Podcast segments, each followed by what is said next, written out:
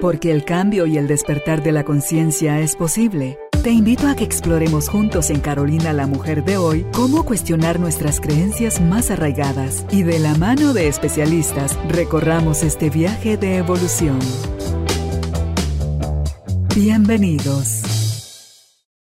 Tribu de Almas Conscientes, bienvenidos nuevamente al podcast de Carolina la Mujer de hoy, un espacio donde con el corazón, de verdad, me entrego yo a ustedes y los invitados que están acá con nosotros, ya sea que la vida no nos mande o nosotros los buscamos o sencillamente eh, suceden las sincronicidades, nos abrimos en alegría a que eso suceda.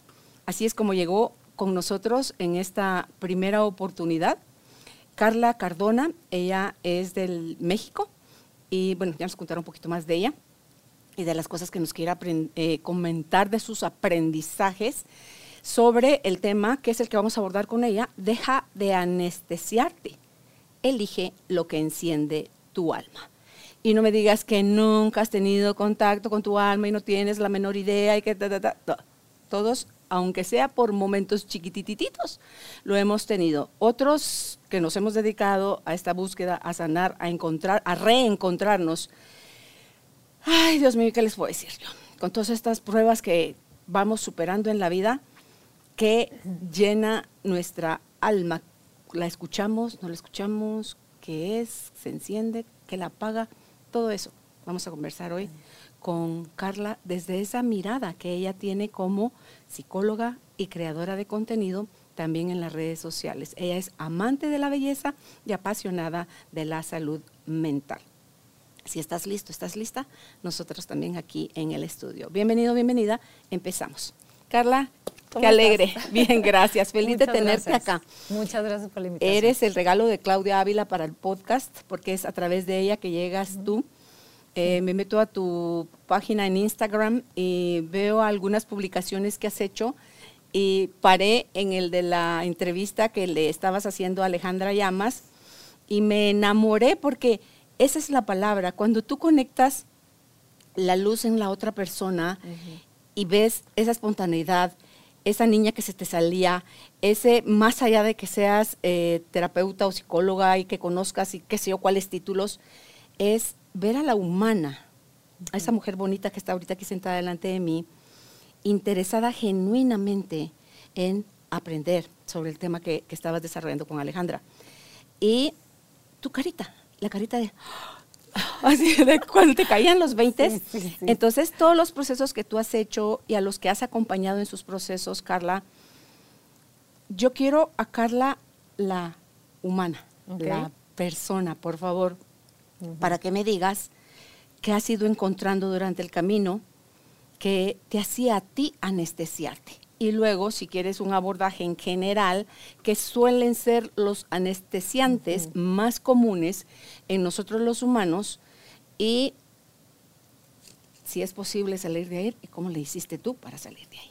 Así que soy toda oídos. Entonces vamos a invitar a la Carla humana que ha pasado por muchas cosas. Mira, eh, para mí tengo muy grabado eh, que, que, resuena mucho con esta parte que estabas introduciendo, con la que estabas empezando esto, de estar abiertos a la vida y estar abiertos a lo que viene y cómo viene en la forma y contenido que esta viene, ¿no? Entonces yo, para mí, de las crisis más fuertes que yo he tenido, eh, ya muy trabajada y muy aceptada, fue cuando me convertí en mamá. Eh, yo tenía una serie de expectativas de la vida. Eh, yo me formé como actriz y tenía, imagínate, artista, yo quería comerme el mundo, quería ser famosa y irme a Hollywood. Tenía todo este sueño que pues es muy común a tus 20, 21 años, cuando estás empezando, cuando te estás encontrando, cuando encontraste algo que te hace ser tú. Y de pronto esto no estaba funcionando. Dejó de funcionar, eh, dejé de tener el trabajo que esperaba que iba a estar teniendo para el momento en el que estaba situada en la vida. Eh, las cosas empezaron a caer, a caer, a caer, y yo me encontré en un momento como muy triste, cada vez más depresivo. En ese proceso eh, encontré a mi esposo, el que ahora es mi esposo, tengo ya 10 años de casada, y me casé, nos casamos a los dos años y luego, luego me embaracé. Cuando yo me embaracé, eh, por no, no sé ni cómo explicarte, pero fue algo tan inesperado, tan sorpresivo, a la vez tan hermoso. No daba crédito y creo que sigo sin dar crédito de lo que es dar vida y lo que es tener una bebé frente a ti, que crezca en tu, en tu vientre. Pero se me vino el mundo encima. Eh, no entendía lo que me pasaba, no entendía eh, qué tenía que hacer, por dónde le tenía que dar. Ya no, ya no sonaba tan bien mi sueño hollywoodense y este, como de comerme el mundo, todo México y triunfar, sino que ya tenía un ser humano que dependía de mí. Y eso me impactó de muchas maneras. No, no, no entendía cómo era la dinámica. Había tanto amor y preocupación y dudas sobre cómo ser mamá, que ahí me empecé a envolver y, y me dio como depresión postparto. Estuve batallando mucho con ese tema por lo mismo, que hoy lo entiendo y hoy hace sentido perfecto por lo que estaba pasando, porque sí me hundí muchísimo, pero era el cambio de rumbo, que a veces ese cambio de rumbo nos impide ver lo que estamos viviendo hoy y abrazar la realidad como está hoy y soltar eso que ya estuvimos trabajando por el tiempo que hayamos estado trabajando, porque a veces decimos, no, tengo 20 años dándole aquí, ¿cómo es posible que ahora tengo esto? No, yo iba para allá y eso sentía. Yo iba para allá, ¿qué hago aquí? Y estaba peleadísima con la realidad. Y ahí es como comienza como este tema de anestesiarme.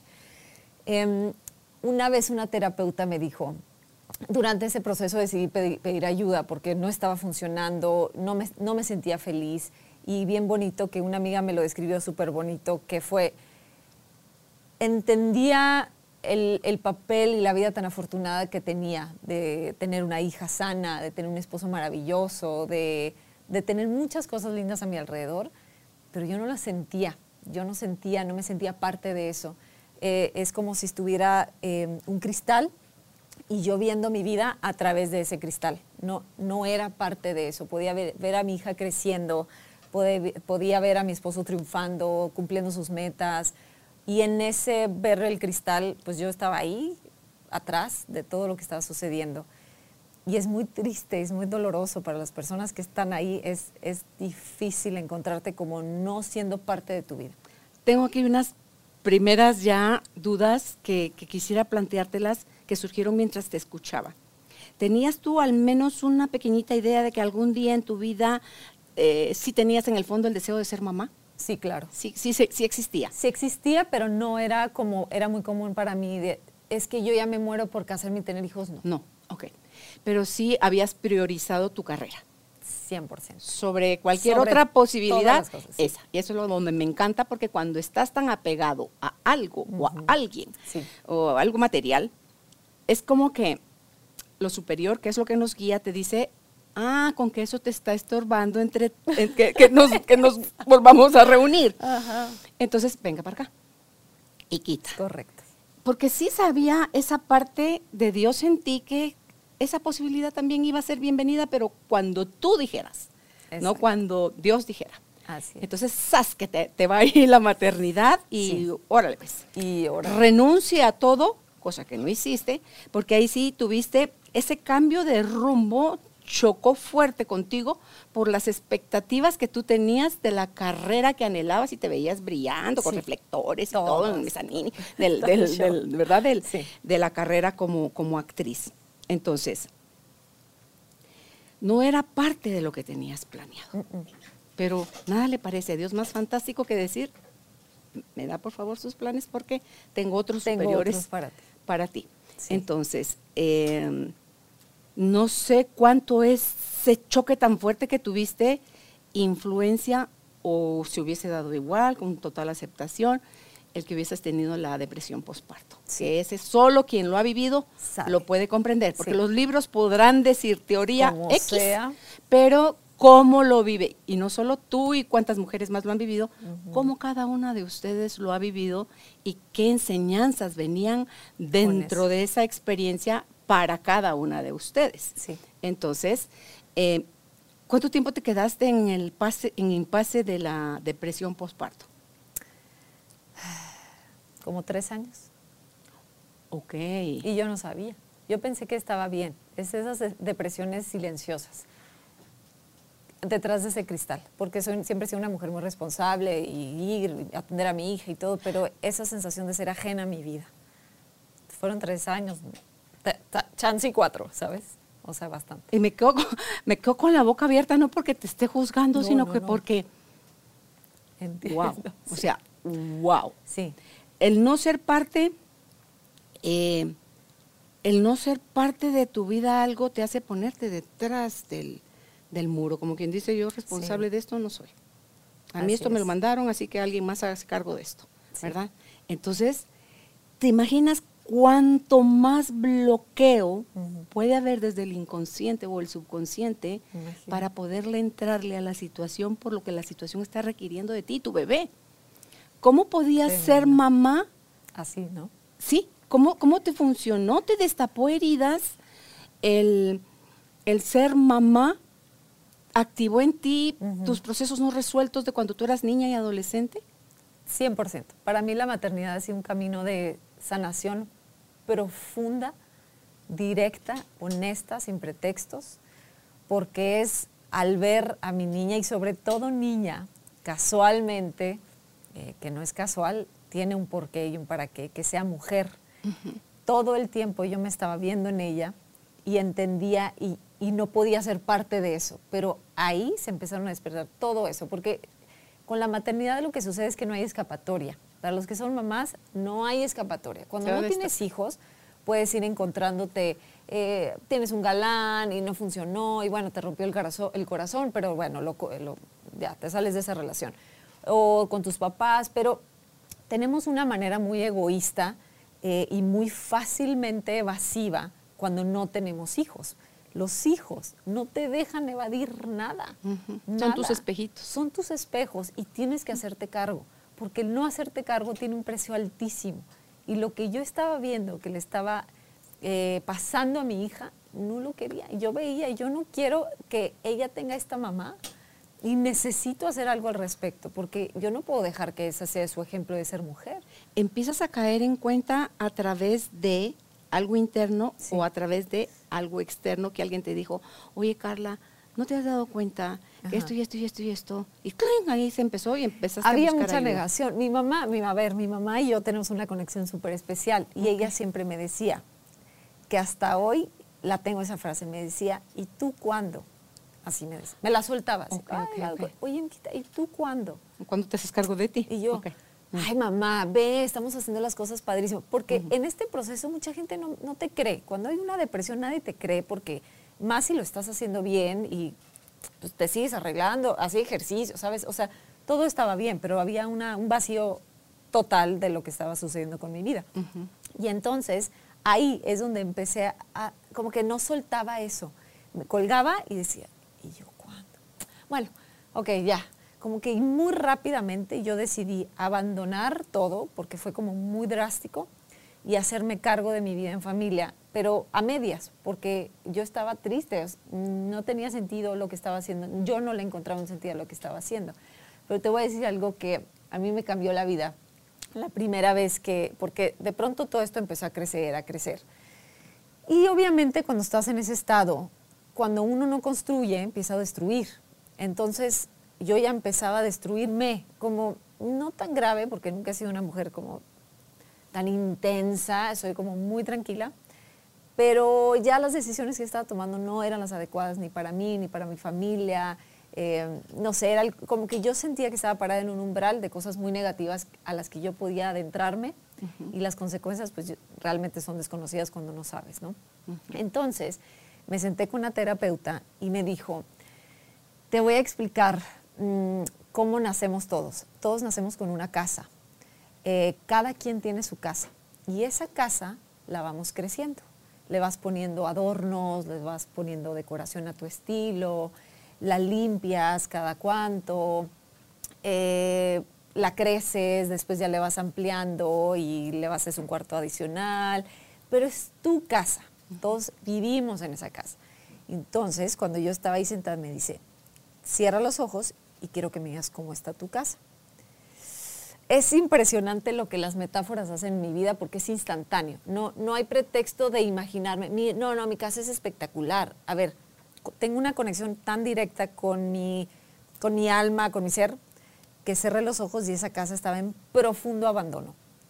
Con telarañas, sin muebles, un sillón roto por allá, las ventanas rotas, eh, con grafitis, habían entrado a robar. Eh, y, y me espanté tanto y dije, yo he permitido esto. Es ahí cayó, ¿te hizo sentido ahí la frase de tu mamá? ¿Y tú para cuándo? Sí, yo me olvidé de mí. Y por completo. Y, y, no creas que tampoco era la supermujer funcional allá afuera, porque ni aquí ni allá. Funcionaba, eh, operaba mejor en el afuera, pero adentro estaba en completo vacío. ¿Qué te ayudó a, ti a salir de la anestesia después de la terapia y ver la realidad de, de, de tu casa en ruinas? Sí. Y sigues en terapia, la terapeuta te dice, empieza a practicar estos ejercicios o léete estos libros o para dónde es la guía, sí, para empezar a dar esos primeros pasos, Carla. Mira, ahí es cuando a veces el ego puede jugar a nuestro favor, porque pensamos que el ego es esta cosa, deshazte de él, deshazte de él. No, el ego te puede ayudar mucho. Me entró una cosa como muy del ego, muy del enojo, muy decir, ¿cómo? Así estoy yo, como este orgullito de decir, no puede ser. Me, entró muchísimo enojo conmigo misma de haber abandonado. Y claro, eh, entiendo el proceso de ser compasivo con uno mismo, pero en ese momento no fui nada compasiva. Dije, esto no puede seguir. ¿Qué, qué he estado haciendo todo este tiempo? Entonces, primero fue como hacer muchísima conciencia de en dónde estoy. Y después el proceso del enojo, yo siempre les digo, enójense, enójense con ustedes mismos es una emoción súper poderosa. La gente piensa que es una emoción súper negativa o destructiva, pero es una emoción que te empuja, que si la pones en el lugar correcto, al igual que el miedo, te empuja. Entonces yo estaba tan enojada conmigo, con lo que estaba haciendo en mi vida. También cuando estás en cierto proceso que ya conectas con algo, pues te empiezan a llegar cosas que significan mucho para ti, como me empezó a decir, eh, ¿cómo estás con tu niña de 8 años? y pues con las únicas personas que tienes que quedar bien es con esa niña de 8 años y tú yo de 80 años. Esa pregunta yo creo que me va a cambiar también, me va a acompañar por el resto de mi vida porque es mi guía. Entonces yo dije, ¿y esa niña de 8 años, pues dónde está? Fúrica, decepcionada conmigo. No me, yo no la podía ver, a esa niña la abandoné, claro que no le hacía caso. Y entonces ahí entendí, ni estoy haciendo orgullosa a nadie ahí es cuando me empiezo a alinear, decir, como mucha conciencia de qué estoy haciendo con, mi vida. Y ahí hace sentido porque, pues, seguramente en, ese momento tú crees que estás haciendo las cosas bien, pero no hace sentido también para tus hijos ni para tu esposo. Después tuve otro hijo y todo, todo va sumando a este proceso de vida y no me gustaba. Y, como las mujeres luego tendemos a vivir para los demás, mm. dije, no, es para acá. ¿Cuánto tiempo después nació tu hijo? Cuatro años y medio. Ya habías... En otro momento. ya, ya tiene otra mamá. mucho más Ya él tiene otra mamá. Ya me había hecho cargo. Yo sentía que tenía en abandono a mi hija, como abandono emocional, ¿no? Porque ahí estaba todo el tiempo, pero era mucho abandono emocional.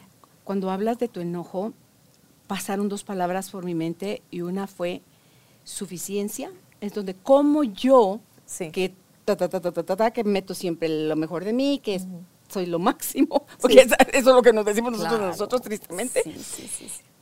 Hubo humildad, hubo suficiencia, porque para mí la humildad es la que te dice, no, ching, sí, aquí hay un montón de cosas que hacer y sola no puedo, ya está demostrado, porque yo solita me metí, cabé en este agujero.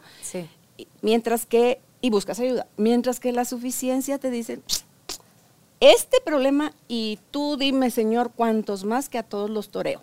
¿verdad? Entonces, los lugares hacia donde nos podemos dirigir son tan diferentes, ese punto de partida en nuestra vida, si viene de la humildad o viene de la arrogancia, la suficiencia, el orgullo, la soberbia, todo, lo que, el, lo asal en el que patinamos todo el tiempo cuando no ha subido la conciencia.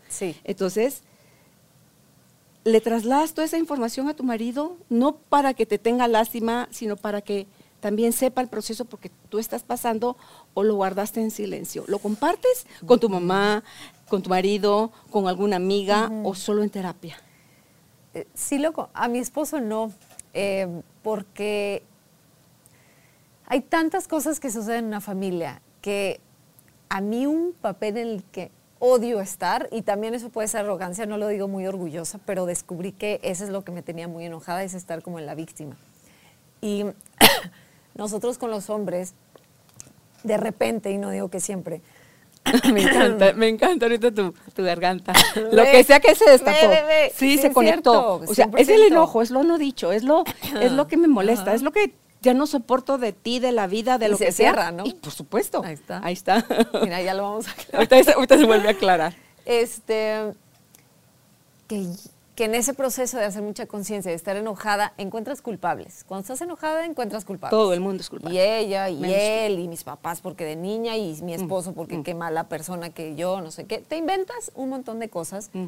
antes de hacerte cargo de ti. Sí. Entonces, yo he sido una persona bastante consciente. Siempre mi mamá me, me lo cultivaba, me lo hacía ver, y como no soy nada impulsiva, siempre me detengo.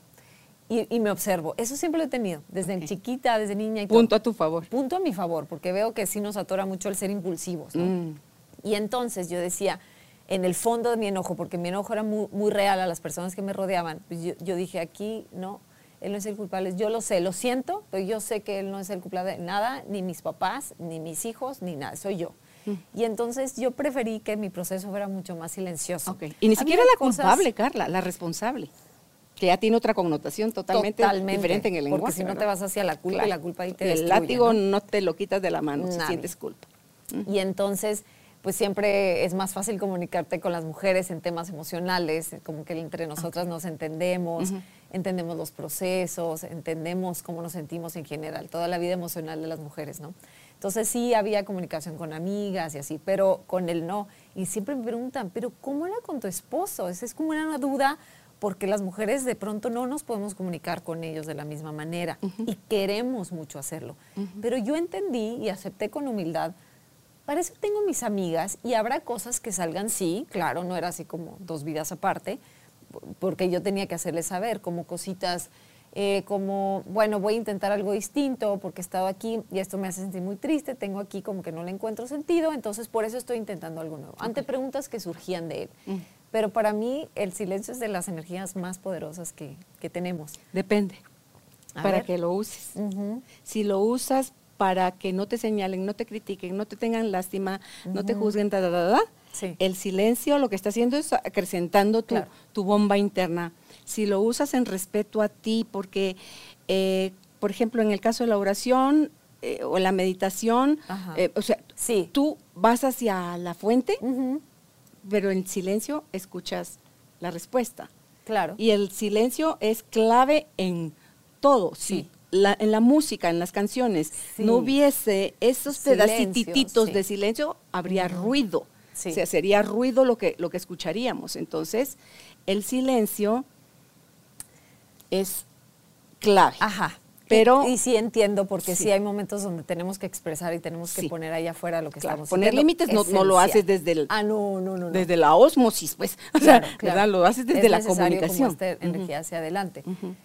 Pero eh, para mí en ese momento hacía sentido porque había mucho, allá, eh, mucho ruido allá afuera. Yo venía del ruido total, de estar enojada con la vida, de poner límites muy agresivos, porque siempre les digo a las personas que, que luego tengo la oportunidad de acompañar, eh, ese primer paso hacia ti es muy ruidoso, es muy desastroso, como dicen en inglés, como muy messy. Ujú. Eh, te Todo manchas, messy. embarras a otros, sí, sí, sí. salpicas, dices lo incorrecto, la riegas, porque es este ejercicio nuevo de salir para ti y no tenemos experiencias y siempre y sobre todo hago hincapié en que las mujeres luego somos muy hacia la afuera, hacia los demás, muy serviciales, muy cumple roles, entonces para nosotras es muy difícil regresar y hacernos cargo y voltearnos a ver, es como no, no, no, y te dicen, pon límites, porque ve, todo el mundo te está atropellando y está pasando por encima de tus límites, haz algo. Pues tú ay, eres muy torpe poniendo límites y no entiendes cómo hacerlo claro. y estás como revuelta. Te vas un y- poco a ver cómo lo hacían mamá y papá. Ajá, y, si ellos fueron autoritarios, tú te haces lo primero autor- que haces es eso. Exacto, impones mucho, eres más arrogante. Y decía, no, aquí algo, es que sí me lo dicen y creo que lo estoy haciendo bien porque esto es lo correcto, lo que dice mi terapeuta a lo mejor, o como yo lo estoy entendiendo, tendrá a lo mejor cosas en las que funciona y muchas en las que no, porque yo te- siempre he tenido muy presente, eh, porque en mi casa se me dio y así, eh, como un ambiente amoroso yo realmente creo en eso y realmente me aferro a que sea así en mi casa.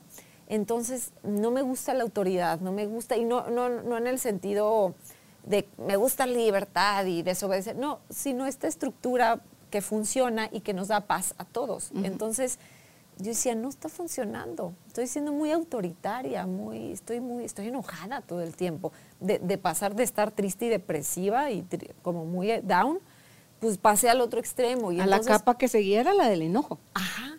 Y es muy normal, hoy lo entiendo y digo, ay, qué bueno, porque hay que pasar por eso, hay que pasar por la víctima, hay que pasar por culpar a los demás, porque después con ese lanzar, lanzar, expresar tu enojo, eh, preguntar, echar culpas, pues de repente ves que no hay resultado. tampoco era ni ese estás en paz, ni estás mejor, ni estás alineada a tu propósito, camino de vida, entonces empieza el silencio.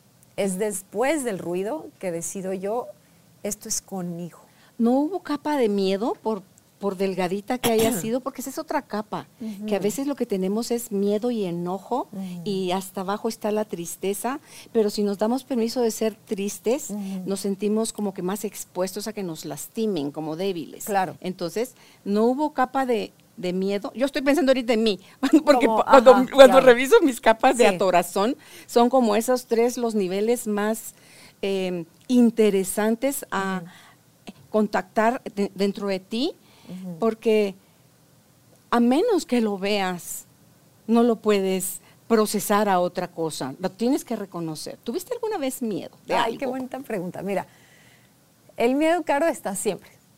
Tenía miedo al venir aquí, tenía miedo a venir a Guatemala, tenía miedo, siempre hay miedo. Yo siempre tengo miedo, a veces se hace grandote, a veces es Pero es el miedo sano. Sí, no, no, no es el, miedo el miedo. El miedo es el miedo. Tú decides dónde lo pones. Ok, pero ese miedo que te paraliza, ese miedo que te dice, no, no, no, no, ni se te cargarla. El miedo que te paraliza es porque no hay un propósito, no hay nada ahí. Estás en tu cama. Si yo estoy, imagínate que me invitan a un, o que Claudia me invita a Guatemala, yo hace seis años me paralizo y digo, no, no, no, no, no, o sí, y me muero y me paralizo y mejor digo que no, cuántas cosas no dije que no en esos momentos porque no había camino.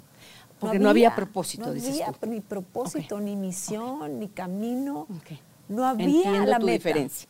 Cuando no tienes eso, entonces empiezas a entrar a la oscuridad de cada emoción, porque todo tiene el lado luminoso y el lado oscuro. la envidia, los celos, el miedo, eh, el enojo, todo tiene aquí y acá. Tú sabes dónde lo colocas. Y entonces haces las paces con tus emociones, sí. pero porque sé a dónde quiero llegar. Para mí, me acuerdo mi, mi suegra que me dijo, estábamos hablando del COVID, y entonces cada quien exponía su miedo, porque es muy chistoso como cada quien tiene su propio miedo, uno a la muerte, otro a que lo encierren en un lugar sin, sin, acceso a sus seres queridos, otros a, no sé, cada quien tendrá. Y entonces me decía, yo tengo mucho miedo porque te aíslan y no, dejas, no dejan que nadie te visite, nada, no tienes acceso a nadie y estás sola. Miedo a la soledad. Miedo a la soledad. Y no se me había ocurrido a mí, no me había visto yo en una sala con aparatos, consciente y sola.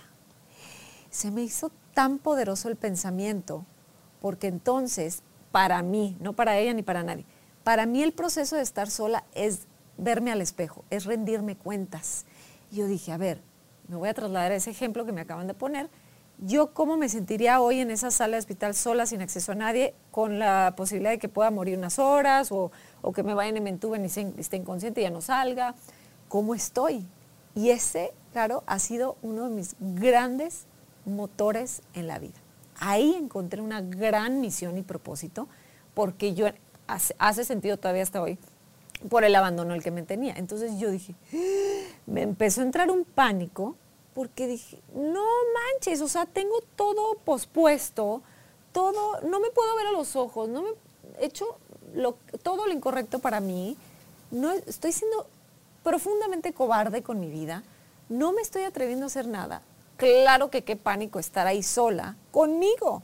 Y dije, no, tengo que restablecer la relación que tengo conmigo. Claro, si no me gusto, si no me amo, si no me respeto, sí. eso es el monstruo de la, laguna verde el que yo me voy a ir a encontrar y gracias, pero no gracias. Claro, y entonces ese miedo de, de estar en el pecho, oprimiéndome y haciéndome hacia atrás, me lo, como decimos en México, no sé, aquí te lo pones en las pompas. Digo, puedes usar otra palabra.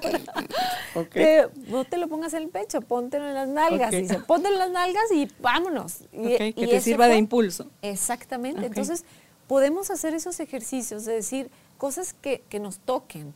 Para mí me tocó estar solo, sola y en esa sala, y eso me ha, me ha dado ese empuje de decir, no, porque sí va a llegar, no sé si a los 100 años, a los 120 o a los 45. O mañana, cuando sea. O mañana. Entonces yo quiero estar en esa sala en paz. Ok, a lo mejor no completé todo como no vi a mis hijos, este, o no conocí a mis Otra vez las expectativas. Ajá, exactamente. Pero mira, me encaucé, fui honesta, me atreví, porque cómo no se tiene la cobardía, el todo lo que no hice, él nos tortura el hubiera, nos tortura y si hubiera hecho, y si le hubiera dicho, y si me hubiera aventado. Y de repente, qué paz. Ya me aventé todo. Ay, fui al programa de Caro, fui a Guatemala, me estudié una carrera adicional, hice una maestría, qué emoción, nunca ejercí a lo mejor, no sé, ¿no? Es que cada quien. Pues todo lo que vamos haciendo, enriqueciendo y vamos nutriendo nuestra vida. Siempre decimos en, en un taller que tomaba el checklist una raya más al tigre, una palomita. La regué horrible. Chin, bueno, una raya más, ya tienes el aprendizaje, corregimos y seguimos. Si hay que pedir disculpas, perdón, si la regamos muy mal, hay que hacer lo que hay que hacer con valentía y regresar. Y yo creo que entre eso que acabas de decir, entre que queremos cambiar el pasado, que es imposible, y controlar el futuro, que también es imposible, eh, perdemos mucha energía y mucho tiempo de nuestra vida insistiendo en que es afuera donde debe suceder el cambio. Y ahí no va a pasar absolutamente nada. Me encanta la forma como nos has venido compartiendo tu, tu forma, tu proceso, porque me identifico con pedacitos tuyos. Y así todos los que puedan ver esta entrevista, esta conversación que estamos teniendo tú y yo, de una o de otra forma. Porque yo sí creo fehacientemente que son poquitas cosas, Carla, pasándonos a muchas personas. Entonces, en ese afán de querer ser especiales, de ser únicos, de como tú no hay dos que baile merengue, dice la, canción, no. Entonces, yo creo que nos, nos lleva todavía un grado más arriba cuando ya ni siquiera necesitamos experimentar en la piel propia el aprendizaje porque duele mucho, eh, sino que ya aprendemos del, error ajeno. Y si escuchamos con atención tu narrativa de lo que a ti te tocó en este proceso para dejar de anestesiarte y elegir encender tu alma, modificaste, asumo, tu rol como mamá, tu rol como esposa, tu rol como amiga, tu rol como terapeuta, tu rol como, como mujer, como, o sea, como hija, como, como todo. Sí. ¿Cómo empezaste?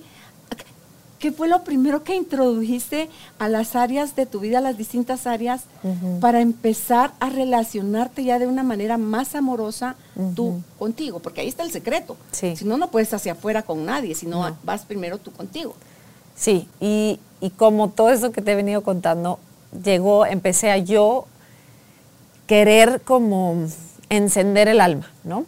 Porque estaba dormida y yo la seguía durmiendo más. Entonces, en este encaminarme encontré muchas cosas que no, solo encontré, busqué y encontré, porque no, no te llegan y no es algo así que te cae del que busca encuentra. Exactamente. Y que cuando el alumno está listo aparece el maestro. También es ah, otra frase. O sea, lo acabas de describir perfecto. Cuando yo ya estaba lista, empieza a suceder todo lo correcto que tiene que suceder, porque estoy lista para verlo. ¿Quién dice que no ya me estaba sucediendo, pero yo no lo podía ver? Correcto. Estaba sumergida ahí. Entonces empecé a elegir cosas que me hacían bien.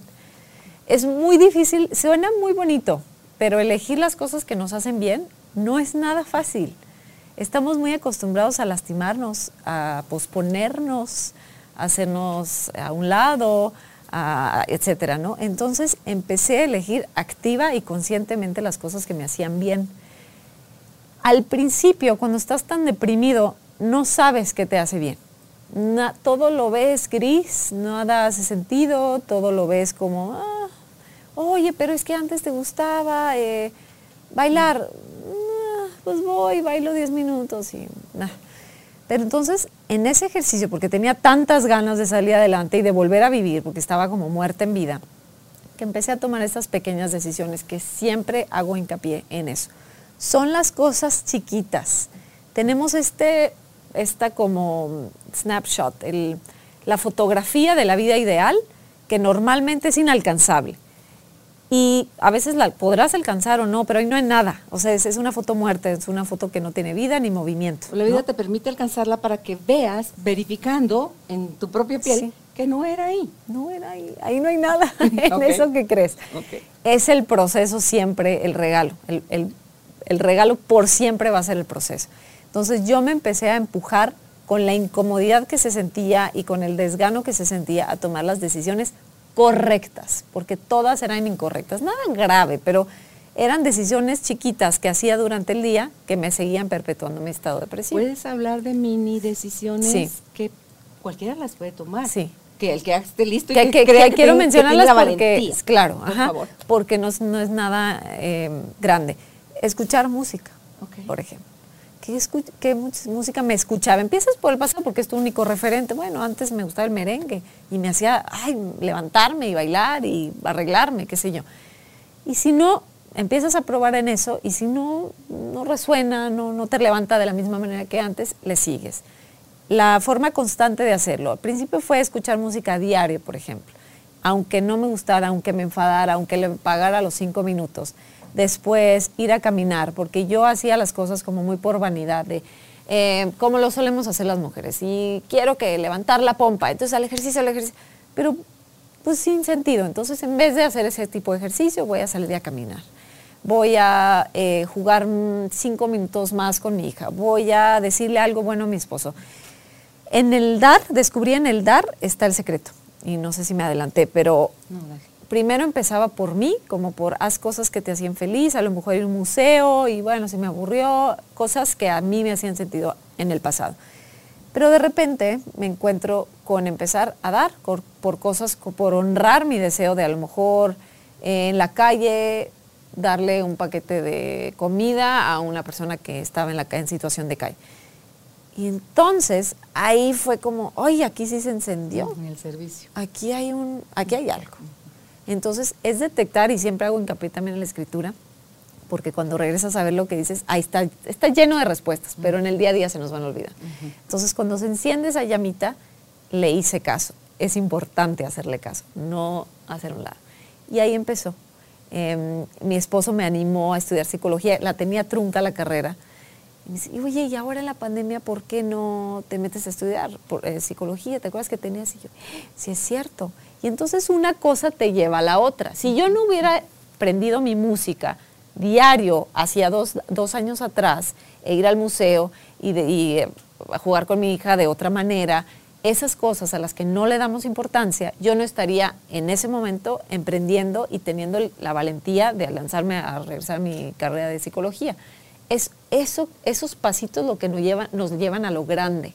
Por eso es importante hacerlo. No es hacerlo grande de, imagínate de aquí a, ok, voy a lanzar un canal de eh, YouTube con pod. En ese estado es imposible. Nos ponemos cosas y metas demasiado grandes que no hacen sentido en ese momento porque no estamos ahí. No hemos encontrado lo, lo que nos empuja, la valentía, el amor propio, la confianza sobre todo, para poder llegar acá. Entonces fue así. Ok, en esto de hacer algo que te hace sentir bien, y como te lo digo a ti, me lo digo a mí, Ajá. es por los que están en nuestro entorno que asumen que lo que hace 10 años te hacía feliz te tiene que hacer feliz el resto de tu vida. No, no. Estamos todo el tiempo, no, es- esa persona es una persona gruñona, gruñona se va a morir. Por siempre. Eso, o sea, lo que sea que lo- o lo eternizamos, Sí. o tú siempre o tú nunca, Sí. ¿verdad? O sea, hacemos esas radicalizaciones tan grandes. Entonces, cuando vamos aprendiendo a ser más respetuosos y empieza en uno mismo el respeto, yo amo, por ejemplo, oír música. Yo desde el vientre de mi madre estoy Estás- influenciada por la música, por, por la radio. Entonces, y si yo pasé, al dejar la radio y venirme para acá, pasé por un periodo de casi un año de no oír música. Porque era parte de mi duelo de cortar el cordón umbilical de dejar la empresa familiar. Entonces, me dediqué a escuchar podcast. Cuando yo ya estuve lista, volví Ah, a ya. escuchar música. Y porque todo el día yo ando cantando, todo el día. Afinado, desafinado, yo todo el día ando cantando. Entonces, para mí la música tiene mucho peso, mucho, mucho, mucha conexión con mi corazón, con mi esencia, desde siempre. Entonces, pero, pero es que si usted siempre oía radio, pero ahorita no quiero. Y, normal, y muchas veces no te toman como bueno el que tú dejes de hacer aquello que te morías por hacerlo. Sí. Fuimos con Álvaro a Italia, amo comer helado. Y esa es la casa de los helados. bueno. Heladería, cada dos, tres locales, una Sí, heladería. Sí, es espectacular. Entonces me decía mi marido, acabamos de pasar no sé cuántas heladerías y no has comprado un helado, Carolina. Entonces, pero es que no sé, le dije, no, no, mi algo no quiere, No, no, quiere. no estoy ahí. y solo admiro y decía, ah, qué ricos se ven los helados, pero yo parar a comprarme y comérmelo, no. Entonces, porque me encantan, no tengo que, de todas maneras, hacer algo. Entonces, el último día le dije, ya nos vamos a ir mañana y va, pasemos a una heladería. Me senté, vi pasar gente mientras me comía la, el helado y aquello que le producía a mi alma comer helado, ni en ese último momento lo Estaba. sentí. Entonces, él me puede decir aquí en la casa, en mi casa siempre vas a encontrar helado. Siempre. Siempre. Siempre. Entonces, es, tenés semanas de no comer helado para que veas que uno como helado por fregar, pues yo como helado cuando mi niña me dice, pues cuando mi niña me Sí. dice, ¿qué tal si pasamos a la heladería y te Sí. compras un cono waffle con una bolota Sí. de nieve de mango? Ajá. Yo ahí redirecciono, pongo. Waze, donde está la heladería más cercana, paso al autoservicio Y ahí. y tú me ves con la cara iluminada comiéndome el helado. Ajá. Entonces, es entender que, y va para nosotros, y va para nuestra mirada hacia afuera. Carla, que es totalmente válido dejar de hacer Sí. o empezar a hacer Sí. aquello que nunca te atreviste, o dejar hacer, o, o- o hacer o dejar de hacer, aquello Sí. que nunca te atreviste o aquello que siempre has disfrutado, pero que llega el momento que tú dices, Claro. basta.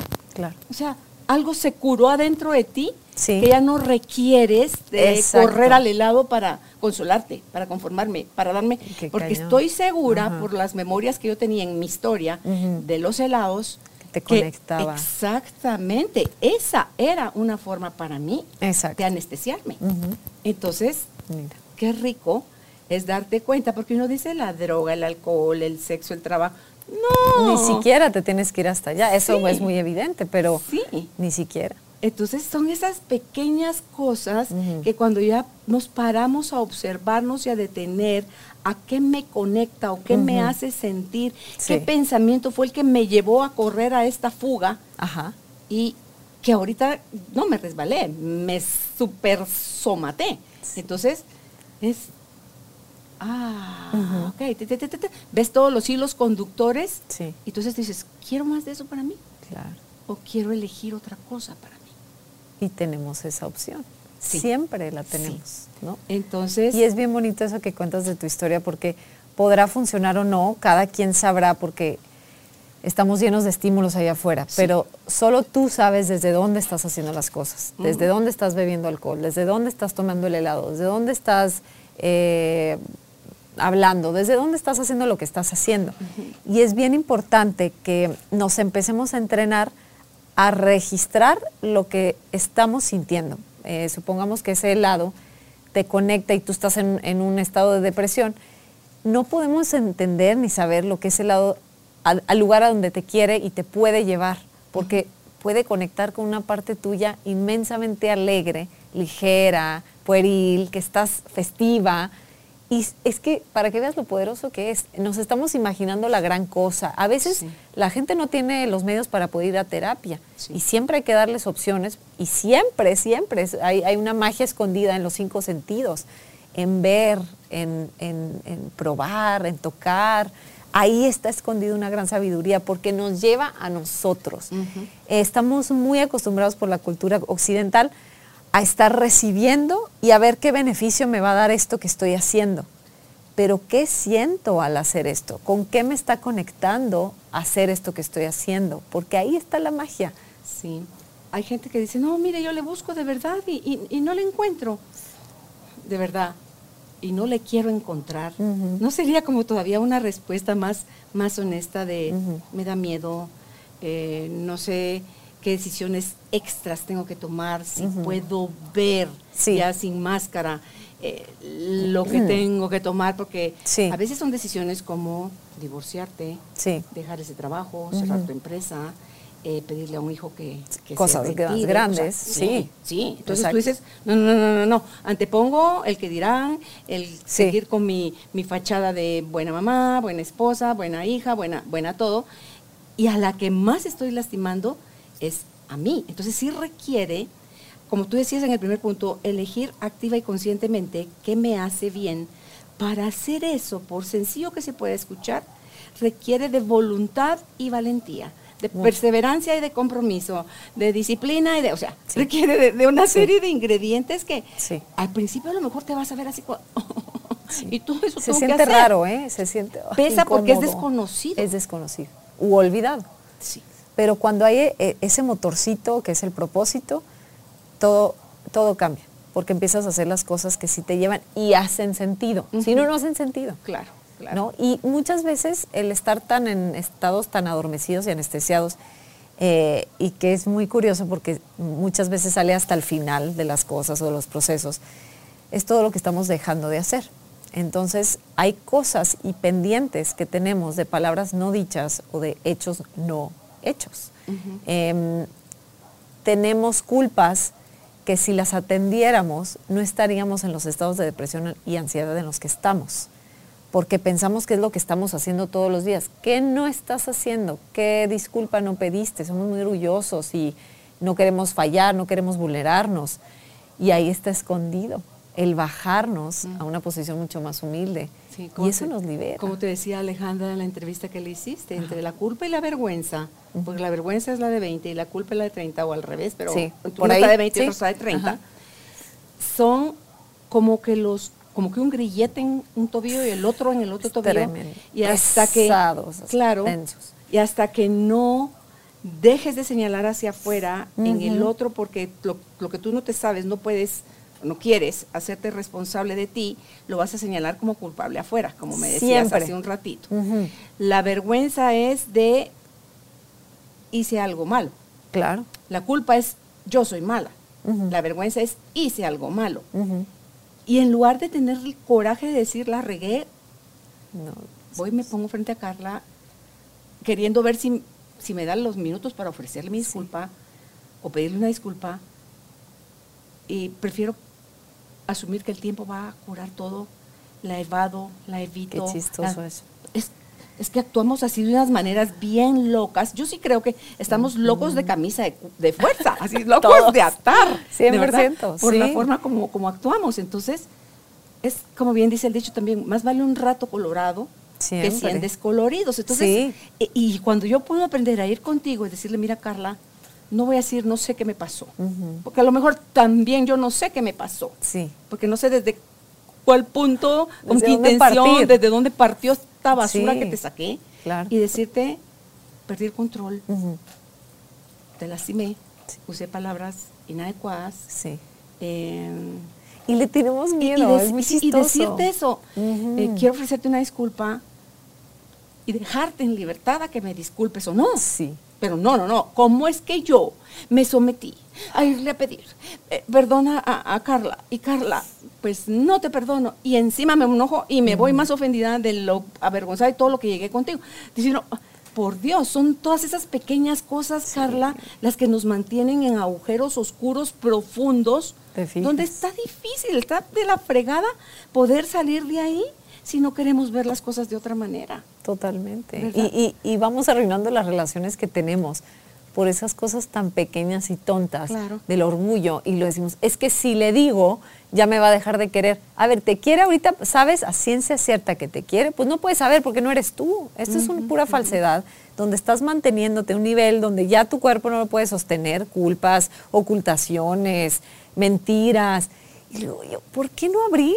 O sea, de verdad no sabes en las personas en las que nos vamos a convertir si somos valientes. Si tan solo conectáramos con la valentía de pararnos así, va, venga, porque el proceso de llegar a un buen momento de tu vida, un, un momento pleno, feliz, estable, eh, ligero, es pasar a través de eso. Tenemos que pasar a través del túnel oscuro porque ahí ya está el regalo. El regalo vas a ser tú, convertido en otra persona, Sí. Mucho más íntegra, mucho más contenta, amable, servicial. Pero yo no puedo estar ahí si no paso a través de todo el cochinero y las cosas horribles que están en ese túnel. Porque hay cosas horribles. Enfrentarse a uno mismo muchas veces es horrible. Y esos cochineros son puros pensamientos. Puros pensamientos, eh, cosas no dichas también, sí, eh, suposiciones, actos en contra ocultos, porque ser honestos, o sea, el ser honesto y decir, yo se lo dije desde la envidia, y esa es la verdad, pero si no lo ves tú y lo dices, lo escribes, es liberador darte cuenta Sí. que qué envidiosa soy. Soy súper envidiosa. Voy a nombrar todas las maneras en las que soy envidiosa. Mis formas de ser envidios. Te lo juro, después de escribir todo eso, Sí. ya no eres envidiosa. O sea, porque te, O, o además si te- vuelves te a tener un gesto así, ya sabes de dónde te viene. Y sabes que ya te dejas de identificar con la envidiosa y aprendes a ver la emoción envidia como algo pasajero. Ya no soy la envidiosa, sino, pues sí, volví a sentir que- envidia. Sí, claro. ok, pues, pero lo dejo ir. Y es que al final la envidia es, no es otra cosa, sino eso que te está sucediendo a ti bonito, es a mí a quien me deriva está sucediendo y no a ti. Mm. Ah, no quiero que tú lo tengas. Exactamente, ¿no? Claro. Y, y son, esa, nuestra sombra es, es eso. Y no pasa nada, le tenemos demasiado miedo. Soy, bien, soy muy mentirosa. Es que todo el tiempo estoy mintiendo, hasta en las cosas simples de, ¿te metiste a bañar? Sí. Ay, no me bañé. Eh, ¿Me entiendes? Como cositas tan chiquitas que nos van haciendo abajo, abajo, abajo. Entonces, cuando ya vemos en la crisis existencial marca diablo, pues no entendemos de dónde llegó, es de ahí. De no aceptar y ver de frente esa mega sombra que no pasa nada. Ahorita No, estoy escuchando el miedo. audiolibro que se llama La obra de Dios y hay uno de los capítulos que habla sobre el amor propio, algo que desde la psicología y desde la autoestima y desde el- todo lo que tú quieres que, que el ser humano adquiera para sí, yo me quedé así, hasta casi que paralizada oyendo estos nuevos conceptos de lo que es desde esa mirada de, en ese libro del amor propio, porque puede enmascararse desde el ego, el amor propio, Uy, sí. y entonces tú te pones, como tú no hay dos, vuelvo yo que baile merengue, y te pones en la, en la lista hasta sí, arriba, sí. y a eso es a lo que nosotros le hemos tirado, ay no, yo sí quiero tener amor propio, ay no, yo sí voy a trabajar en mi autoestima, ay yo sí, pero estamos haciendo nuevamente desde otros espacios, con otra fachada, Sí. pero que tampoco nos llevan, y ahí lo explican muy bonito, de cómo es que tú te llegas a enredar y a volver a confundir cuando la parada, cuando estás posicionado sobre el tema, el amor propio de forma equivocada. Totalmente. Y, llegas a, a lugares igualmente vacíos. Porque existe, por Y ejemplo... hoy- soledad, así Wow. quedarte tú, porque tú fabricas Porque estás quedarte fuera de sola. ti. Claro, ¿no? Y, vas con tu forma de ser, como echándole veneno hacia la gente, como, "A- usted apesta, usted aléjese, usted déjeme en paz. Claro. Y Es que tenemos, tenemos sola. esto muy malentendido por, por, por modas también. Por ejemplo, hoy está muy de moda como ya toda esta cosa espiritual y psicológica de, de- de abordar las cosas de distinta manera. Por ejemplo, de pronto no sé acá, pero en México escuchamos mucho todo esto de tu mejor versión, ¿no? Ajá, Y sé tu mejor versión y tu mejor versión.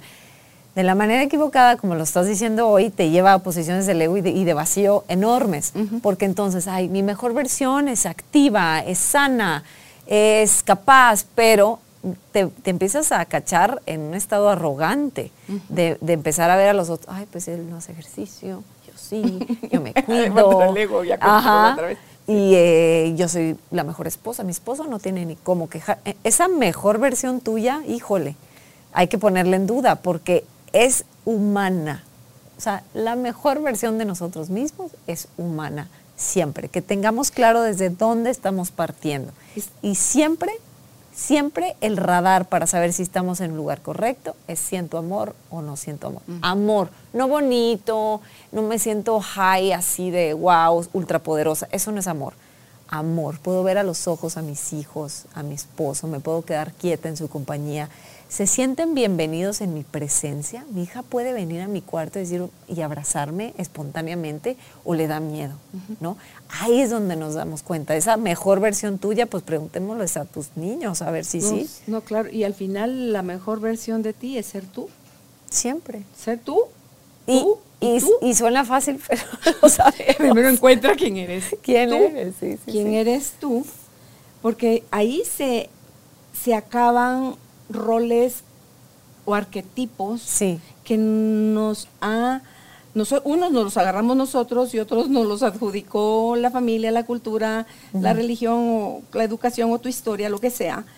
Pero es, es darnos cuenta en función de qué hemos estado viviendo, en, en, qué calidad y tipo de pensamientos tenemos y la super conexión que hay en del, mi pensamiento con cómo me estoy sintiendo, con cómo estoy reaccionando, ni siquiera eh, respondiendo, cómo estoy reaccionando.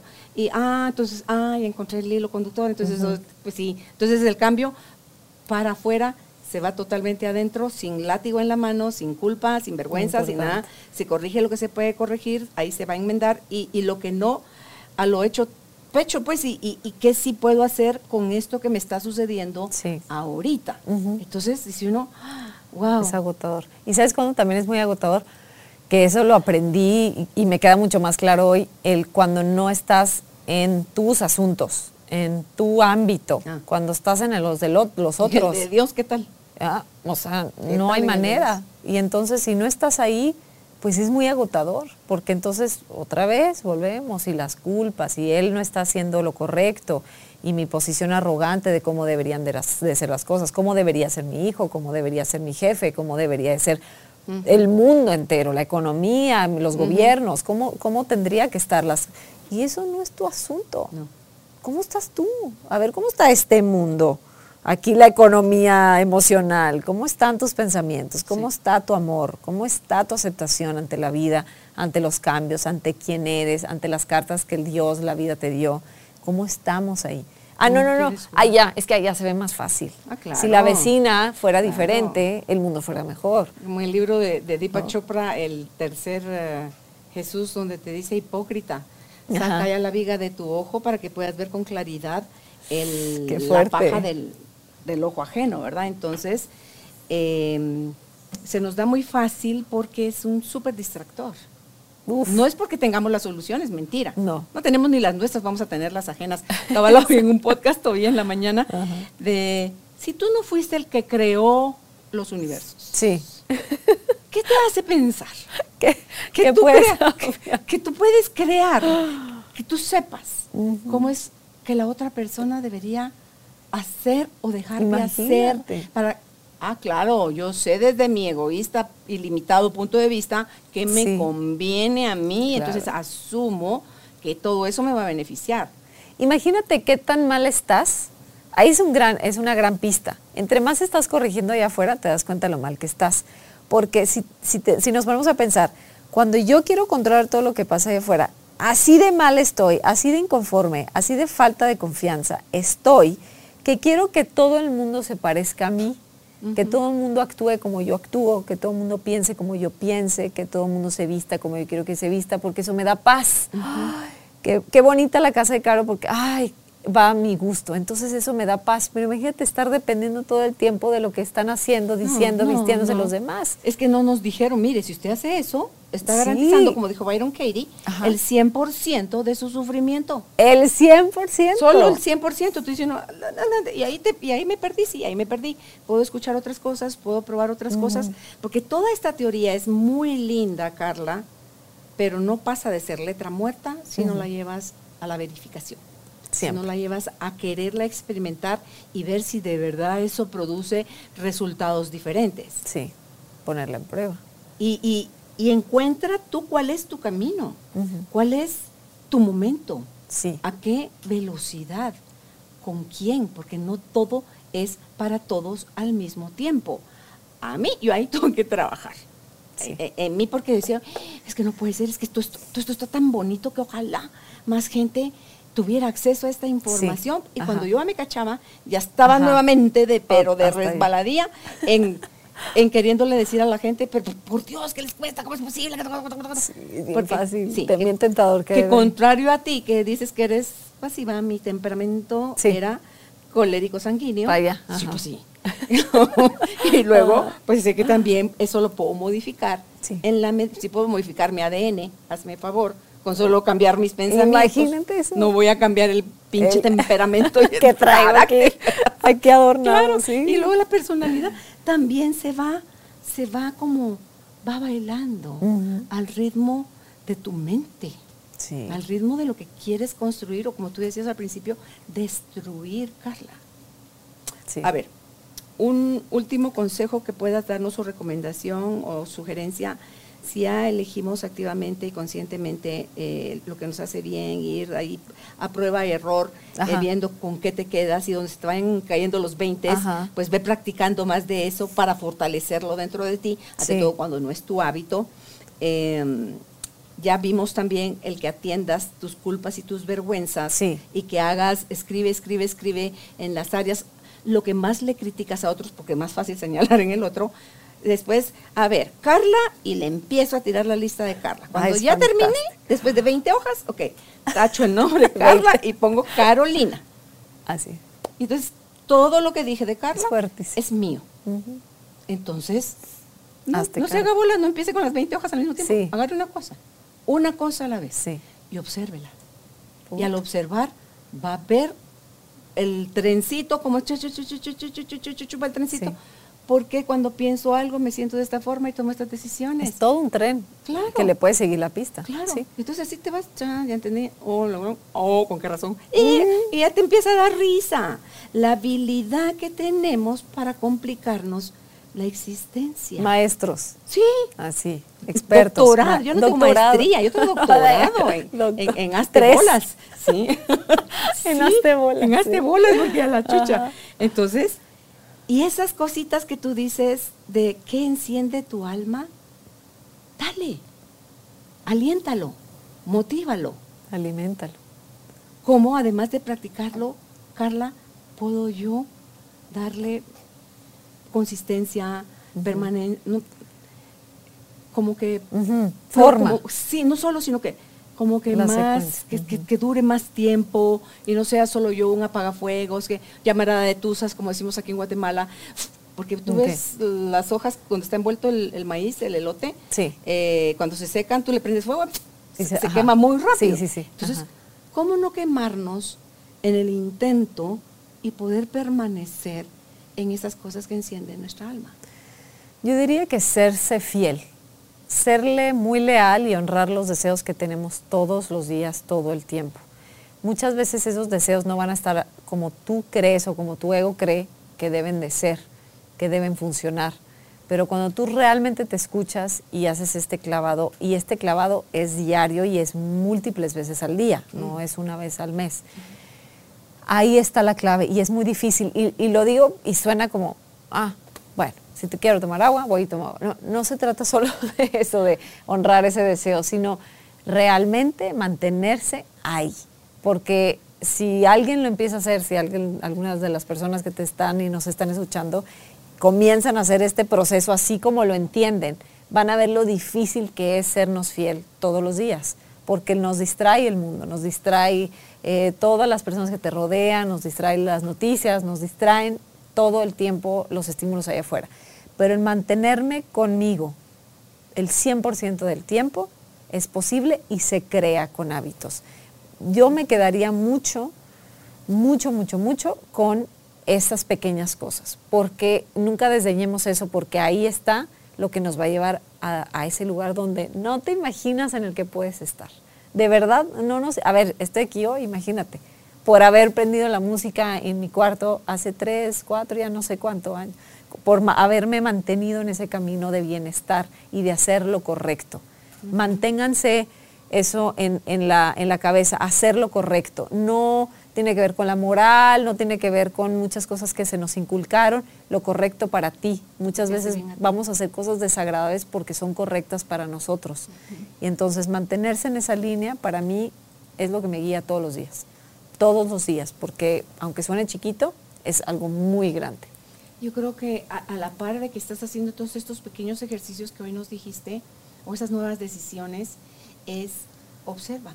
Siempre. Observa tu reacción cuando... Porque el cuerpo te va a hacer sentir cuando ya soltaste otra vez el, el hábito. Sí. ¿Verdad? El y hábito es, de. Y es eso, es conócete. otra vez ya volví, pero ok, ya volví, ok, me, me enderezco, y siempre. sigo tirada en el piso. Claro. ¿Verdad? Entonces, si tú observas forma en que hablas, tu forma en que reaccionas, tu forma en que piensas, en que lo que estás hacer, pensando. En que piensas, en que uh -huh. abrazas, en que... O sea, tú obsérvalo, uh -huh. obsérvalo. Dice Todo Gonzalo Rodríguez Fraile, eh, que son los regalos que ha llegado enormes a mi vida en el último trimestre. Él dice, el ejercicio ese es súper recomendado, dice, siéntate un día, 24 horas, tú uh -huh. contigo. ¿Qué tú tal? contigo. Solo. No celular, no iPad, no televisión, no nada, Nada. más que tú contigo. Uh -huh. Y el 95 o más por ciento no lo pueden hacer. No lo pueden hacer porque la sensación de locura, de desesperación, de es horrible enfrentarte tú contigo, con tus monstruos internos. Ah. Es espantoso. Entonces es, ok, observa tu monstruo, ya está otra vez quejándose, diciendo que esto es una estupidez, que por Sí. qué, que cómo es posible, que no se vale, que esto no me encanta, que me muerta la fregada con todo esto. Sí. Y al ratito, yo lo viví en el retiro de silencio, así, pasar de un estado, Carla, de hasta de lágrimas, de decir gracias Ujú. Dios mío por esta experiencia tan profunda, ojalá más gente la pudiera vivir. Y a la hora y media, dos horas, esta misma cabeza decía, pero qué fregados estoy yo haciendo acá, Ve. ahorita. Qué me voy, impresión. Me voy. ¿Qué Entonces, tal? Y entonces, ok, ya volviste a caer en la locura, Carolina. Claro. Solo respira. Y enfócate aquí ahora, ¿qué está sintiendo tu cuerpo? Y pum, ahí se, me Sí. volví a des, des- Sí, trabar, o otra sea, vez. A soltar de, A soltar de toda todo. esa Sí. cochambre que, que Ujú, tenemos cochambre, adentro. exactamente. Entonces dice uno, Y, y caminar, una cosa que me ha servido mucho también para contactar con la valentía, porque todos ahorita necesitamos muchísima valentía, es caminar hacia el miedo. Camina hacia el miedo. Donde sea, este es el miedo, ahí es. eso quiere decir, haz lo que te está diciendo tu alma que hagas, Sí. aunque tengas miedo, dale. Ahí está lo correcto. Eso que te está diciendo de hagan lo correcto. Lo correcto es camina hacia el miedo, hacia lo incómodo. Esa es la guía, se los juro. Ahí está escondido el regalo. Mira qué diferencia te hace pensar, lo incómodo no suena tan feo como el miedo. Sí, claro. Eso es para que no sientan tan feo. Y al final es eso, Sí. es, es lo desconocido, porque ese famoso zona de confort, que de confort no tiene Nada, sí. Yo no, ya, le hubieran- ya le deberían de ir empezando a cambiar el nombre, creo, la zona de lo Ajá, conocido sí. te hace más sentido porque es lo desconocido, como no lo conoces, irás a tener control. Serás capaz de manejarlo. Funcionará. Las dudas, sí. Y si esto me mete en peores líos. Ajá. O sea, ahí la loca de la casa se dispara. Se da vuelo. Sí, entonces eh, es por desconocido. ¿Y qué tal si al desconocido le empezamos a dar otro tinte de aventura, Sí. de novedoso, de... Claro. ¿Y si sí funciona? Emocionante. ¿Y si ching? ¿Y si sí la logro? ¿Y si sí? ¿Y si sale mejor salí? de lo que ¿Y si, esperaba? claro. Ajá. Alguien me decía, ¿y por qué tal cosa que les puede pasar tal? Sí, es Hay una que- posibilidad. claro. estás diciendo, sí. Pero Pero, o sea, también también está otra posibilidad. Claro. Que sí puede suceder y que sí va a salir bien y que todo. Entonces, a mí, yo solo, es que eran tres personas las que estaban sobre Ahí, mí con eso. claro. Entonces le dije, no, no, no, y no, no digo que no, es una posibilidad. Pero esto otro también es una posibilidad. Y sí puedo ver que pensar esto que yo estoy eligiendo pensar, a mí me da paz. Sí. Si yo pienso como ustedes están pensando, ay Jesús, no, mejor No, ni ahí me va, claro. Ni firmo lo que, el Claro. documento que voy a firmar. Porque entonces voy a solita yo a cavar mi sepultura y, y, y Yo prenderle solita. leña al fuego y yo Todo. solita. No, perdón, pero elijo lo No, otro. gracias. Elijo Y nos cuesta lo mismo, ¿eh? La misma energía creer lo malo que lo bueno. Dices, ¿por qué no? A ver, ya, ya, ya vi que durante 30, 40 años me funcionó pensar en el peor escenario. ¿Y si pruebo algo diferente? Ya estoy aquí, igual estoy triste, igual estoy sintiéndome miserable con la vida que tengo. Y si ahora le cambio estrategia, haz de cuenta que te están diciendo aviéntate del puente. O sea, no sé por qué lo sentimos tan amenazante pensar en un escenario mucho más positivo que el negativo. Sí. ¿No? En, la, en la empresa alguien eh, robó y era, o- oías voces de, húndalos en la cárcel, eh, como que la paguen, que... eh, eh, eh". Entonces, decía, ojalá que eso fuera cierto, la cárcel estaría gente de gente, llena de gente santa, que, que si esos castigos tan, tan así nos transformaran, Sí. pero eh, yo no sé si yo puesta en esa situación haría esas o peores cosas. Y he, he elegido Claro. durante mucho tiempo, Carla, esperar o pensar lo positivo y si he tenido pa, pa, que te hace la vida de resulta que no era lo que tú esperabas, pero entonces yo ahí lo uso no para señalar a otra persona, sino para decirme yo a mí, Claro. ¿qué tienes que aprender? Siempre. ¿Qué tienes que estar más? No es desconfianza la palabra. No. ¿Qué- ¿De qué tienes que estar más atenta? ¿Qué controles no tuviste? Porque fue bajo mi dirección cuando eso sucedió. Entonces, ajá. ¿qué controles no tuviste? ¿Qué dejaste pasar de largo? ¿Dónde estaban las señales que te negaste, no quisiste o no pudiste ver? Pero y es ahí está. Y ese proceso es Sí, clave. Y no es, no era mi condena de refúndanos en la cárcel, sino que Sí. Harás lo que tengas que hacer allá afuera, ok, como by the book, lo que haya que hacer. Claro. Pero yo, lo Claro. que me toca es, como dice, no eres culpable de lo que pasó, pero sí eres responsable de sacarte tú adelante, de aprender, de corregir, porque eso es lo único que te va a prevenir, si es que se puede, si no, también lo soltamos, de que vuelva a pasar, porque son, son señales. Ya cuando sucede algo como grave o que nos llama mucho más la atención, ese es el síntoma. Y estamos atacando al síntoma, el ladrón, el... Ok, sí, ya, hagan lo que él le toque, que tenga que vivir con su vida, si hay que denunciar, ok, bueno, hago esto, pero yo de qué me estoy ocupando, que no vi, que no hice. Yo vi, yo me acuerdo que el Sí, día, y yo me acuerdo sí. decidir que no, ay, luego, no ve. creo. Y sí o- se ve fácil. Cuando ya no te quieres hacer tonto, por supuesto que puedes ver tus, Claro. tus, donde, tus cosas donde no hubo Sí. control, donde no, donde hubo permisión, Claro. donde hubo indiferencia. Y, es más hubo- fácil para ti colocarte en una jefa perfecta, intachable, de el malo es él. Es lo que hace- hacen todos, es lo que hace no todo el mundo. nada. Pues no aprendes nada y te va a volver a tocar otro y te va a volver a tocar otro. claro. Y eso nunca se va a resolver, pero no queremos resolver, queremos culpar. Es más cómodo culpar, Y, señalar. y el, el resolver nos va a llevar a elegir con mucha más sencillez, Sí. con mucha más claridad, con más gracia, con más gozo, Sí. aquellas cosas que encienden nuestra alma. Carla. Siempre. Es que es, es- es estar en contacto contigo, con tu belleza interna, con tus capacidades más profundas. Pero no. Anestesio señalando el otro. Entonces yo ah, me- tengo esta falsa sensación de poder o de superioridad moral y eso me hace sentir, pero a ver, acuéstate en tu cama a las 10, 11 de la noche, a ver si muy superior, a ver si muy en paz. No. Y el ser sabe. Hágale caso a su ser, a su conciencia. Siempre Claro. sabe. En la noche ese ejercicio de al acostarte cierra tus ojos y es una revisión. Haz una revisión. rápida de Sí. qué- a qué le entregaste tu paz hoy. Sí. ¿Y Y, qué- pon en duda, no tengamos miedo de poner en duda, porque luego hay muchos, y yo estuve muy ahí, en que todo lo pude haber hecho mejor, que todo pudo haber sido mejor. Pudi- eso también, el extremo de eso es malo. Ok, no, pero es, ¿no? es solo que pudiste haber hecho mejor, percibido mejor, Sí. sino que, porque sí hay. Sí. Nosotros vemos solo una pequeñísima parte de lo que pudo Pequeñísima, minúscula, sí. Ajá. Porque es mentira, yo qué sé si eso es lo que le tenía que pasar a esa persona o a mí en ese momento, de esa forma, porque me estaba viniendo como regalo para que yo descubriera tal y cual otra cosa. Exactamente. Pero entonces, cuando tú ves que hay más formas, ese ejercicio te permite ver que hay más formas Así de ir por la vida. No es solo siendo reactivo, sino que respondiendo. Y son esas pausas y dice, mientras tú estés siendo reactivo es porque estás funcionando de tu cerebro reptiliano Sí. para que tu neocórtex crezca y se reduzca lo otro, que está a tu servicio también porque es el que te mantienes sobreviviendo, Claro. para que tu neocórtex crezca, Evolucione, déjale a la reactividad. Sí. Bájale, bájale rayitas. Sí. Haz una pausita. Haz. Porque ese es suficiente que te Sí. tomó que un segundo.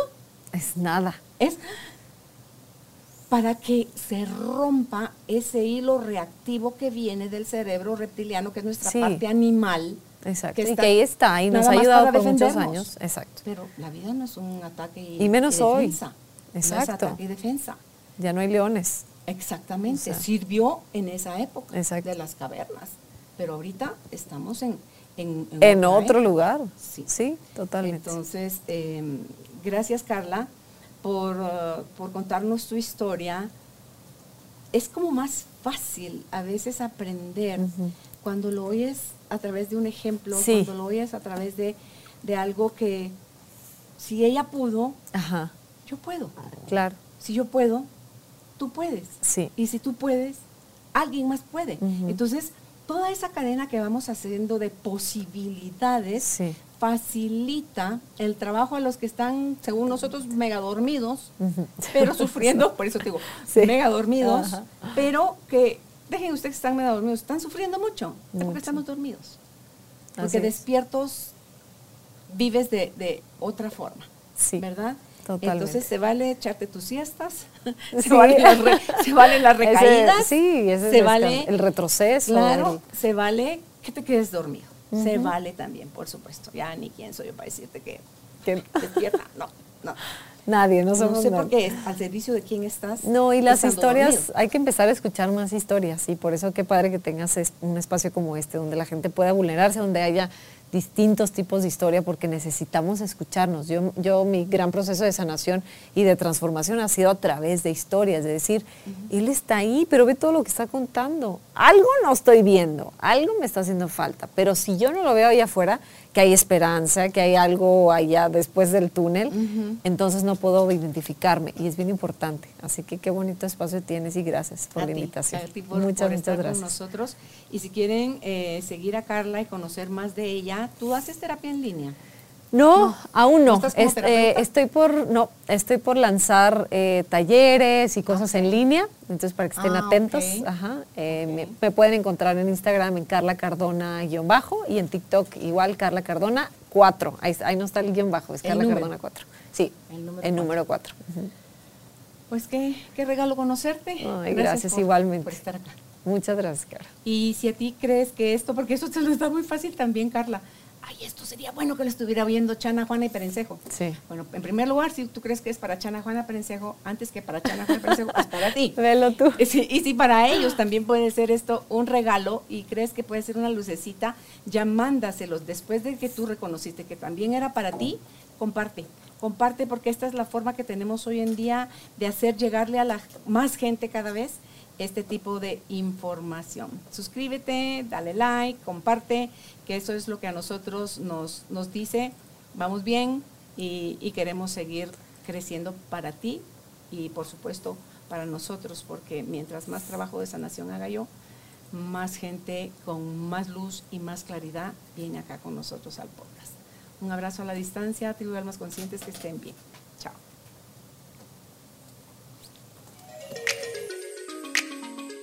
Gracias por ser parte de esta tribu de almas conscientes.